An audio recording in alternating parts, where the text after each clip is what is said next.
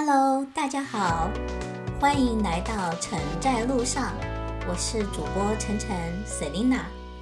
黑夜迷茫里，我们是彼此的光亮。清晨，我愿是那一缕洒在你肩头的阳光，温暖你一路前行。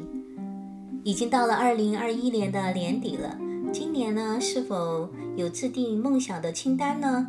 清单里的愿望实现了多少呢？上一期我们分享了美国少年格德的一百零八个梦想的故事，了解到了写下梦想清单的必要性、重要性。可是你一定会有所疑问：一百零八个梦想也太多了吧？不是每个人都有那么强的毅力和计划性。或者你会想：嗯，我也不是十五岁的年龄了，那么多梦想，我也没有时间可以去实现呢？不错，我也有同样的疑问。甚至我曾经尝试过写下一百个此生的愿望，是此生，不只是一年哦。可是平时自诩有很多梦想的我，居然连三十个具体的愿望都没有写下来。所以今天我们来聊聊简化梦想清单，让其更具实施性。巴菲特是全球第三富有的人。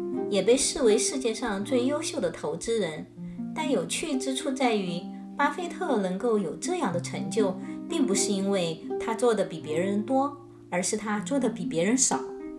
举例来说吧，行程表几乎全部是空的，办公室里面没有电脑，偏好抓住少量重大的机会，而非追赶众多愚蠢的机会，尽可能的将事物交给其他人。几乎到了快要退位的水准。然而，不要把巴菲特的被动当成懒惰。巴菲特非常努力工作，只不过是呢，他是将焦点放在了真正有影响力、最重要的事情之上。这就叫做专注。正如舒德在《雪球》巴菲特的传记里面写道：“巴菲特将注意力完全投注于商业，将几乎一切其他的事情排除在外。”让他可以专注于自己的热情之上。巴菲特也认为，专注就是他成功的重要关键。那要怎样才能够拥有巴菲特先生那样的超强专注力呢？你听过巴菲特与他的私人飞机驾驶员的故事吗？福林是一位飞机驾驶员，他为巴菲特驾驶飞机长达十年之久。他先前曾经为四位美国总统担任驾驶。也就是说，他的飞行技术非常了得。然而，他还是觉得自己并没有达成制定的职涯和人生目标。于是有一天，呃，飞机驾驶员福林就问巴菲特：“巴菲特先生，我并不想知道什么股票可以买，我只想知道如何才能够成为一个像你一样成功的人。”巴菲特说：“你可以先写下你的二十五个目标。”福林花了两天才写出二十五个目标。事实上，很多人觉得自己有很多目标和愿望，但真的说起来，往往只能说出十一二个，就说不下去了。然后，福林小心翼翼地把这张纸递给了巴菲特，可巴菲特根本没有接过那张纸，看都没看，只是告诉他说。嗯，接下来把你认为最重要的、最想做到的五个目标圈出来。这一步相对来说更难了。福林花了一天才确定自己到底要先完成哪五个目标，然后他再次小心翼翼地把纸递给了巴菲特。巴菲特头也没抬，同样没有看那一张纸。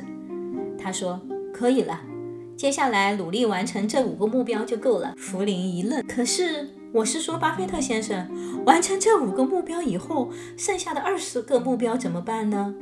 我想要同步的策划着吗？巴菲特摇摇头说：“No，从现在起，你要把精力集中在这五个目标上，再也不要去想并没有圈出来的那剩下的二十个目标，那些都是你人生道路上的陷阱，那是尽全力避免的清单。”在你完成了五个最重要的目标之前，不管怎样，你都不可以花心思在这些事情之上。跟很多人一样，听到这句话的时候懵了好一阵子，然后他不得不承认，巴菲特这句话是对的，因为学会说不是非常重要的。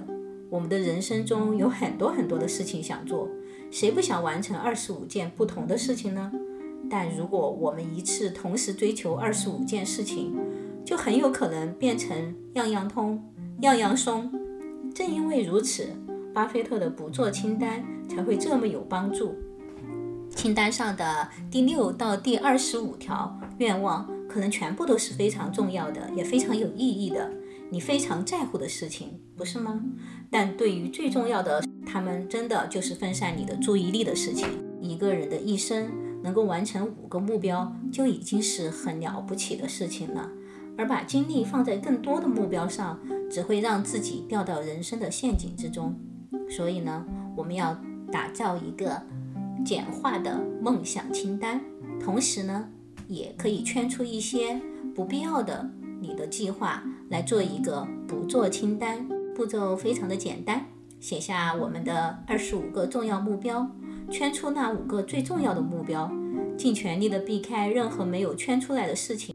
有了这两份清单之后，你就全身心的投入那五个最重要的目标，避开其他的计划。就这么简单呢？这正是我喜欢巴菲特的原因。他的智慧远远地超越了投资和商业领域，可以触及到人生中的一切面向。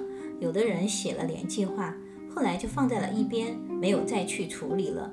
为什么没有能够坚持执行下去呢？那是因为我们制定的这个计划完全没有执行力，所以呢，也没有动力去执行了。把梦想当做自己生活中的一个活生生的角色，嗯，我们可以分别的写下：今年我要成为一个什么样的人呢？我今年要做些什么事情呢？我要拥有什么，达到什么样的目标呢？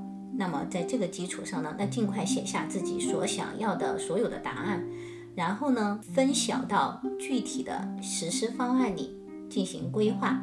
在具体的具体的时间来一步步的执行。